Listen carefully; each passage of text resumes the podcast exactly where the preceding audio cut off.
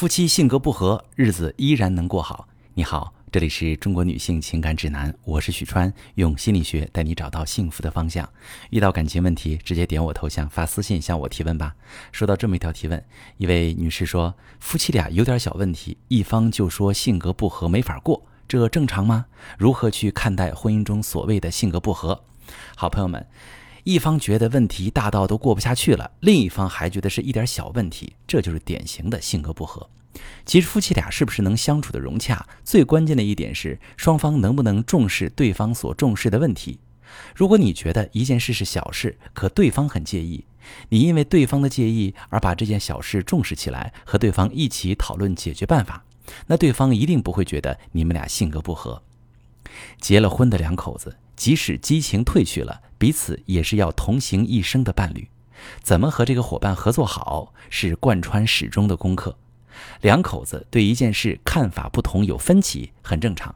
重要的是，当面对分歧时，你是不是仍然可以把对方当伙伴，并肩解决问题，而不是把对方当做对手甚至敌人。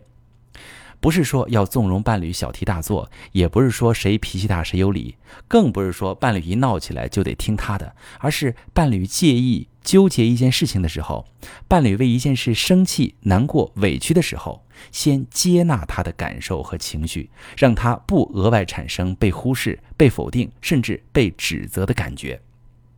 那什么叫接纳对方的感受跟情绪呢？你可以简单的把它理解成允许。举个例子。妻子生气地对丈夫说：“你怎么又把臭袜子扔地上？我真是受够你这个坏毛病了。”丈夫说：“多大点事儿，你至于吗？”丈夫的回应就属于不允许。他给妻子传达的意思就是你不该生气。但此时此刻啊，事实上妻子就是有情绪了。情绪的产生呢，没有该不该。你即使不允许，对方也没办法把情绪关掉，反而会因为你的不允许而产生更多的负面情绪，然后两个人难免就陷入争吵。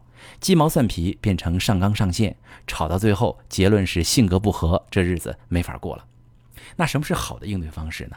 好的应对方式是先允许对方的情绪，你可以尝试向他描述他的情绪，这样可以让对方知道你了解他的感受，你重视他的感受。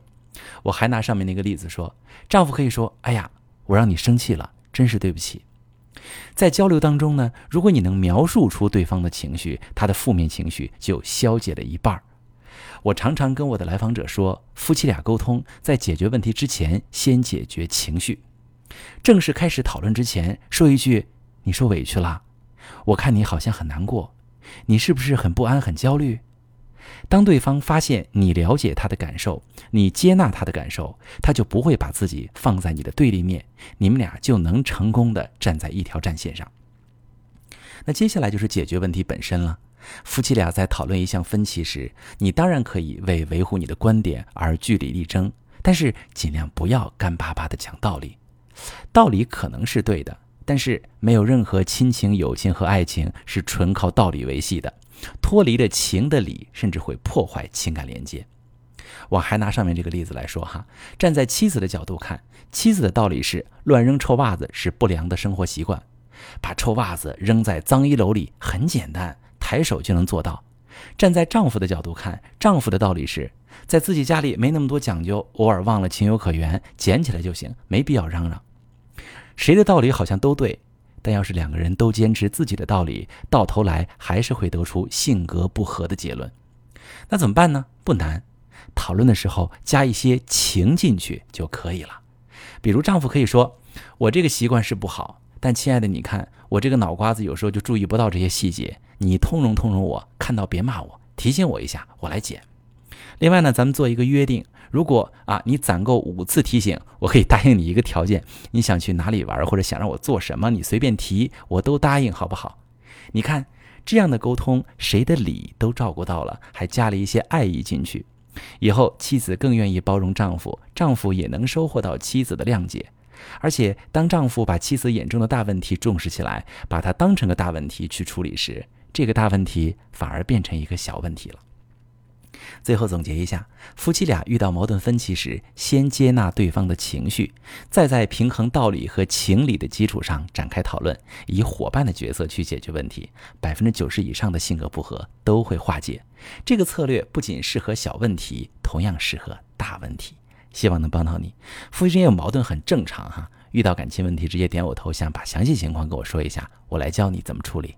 我是许川，如果你正在经历感情问题、婚姻危机，可以点我的头像，把你的问题发私信告诉我，我来帮你解决。如果你的朋友有感情问题、婚姻危机，把我的节目发给他，我们一起帮助他。喜欢我的节目就订阅我、关注我，我们一起做更好的自己。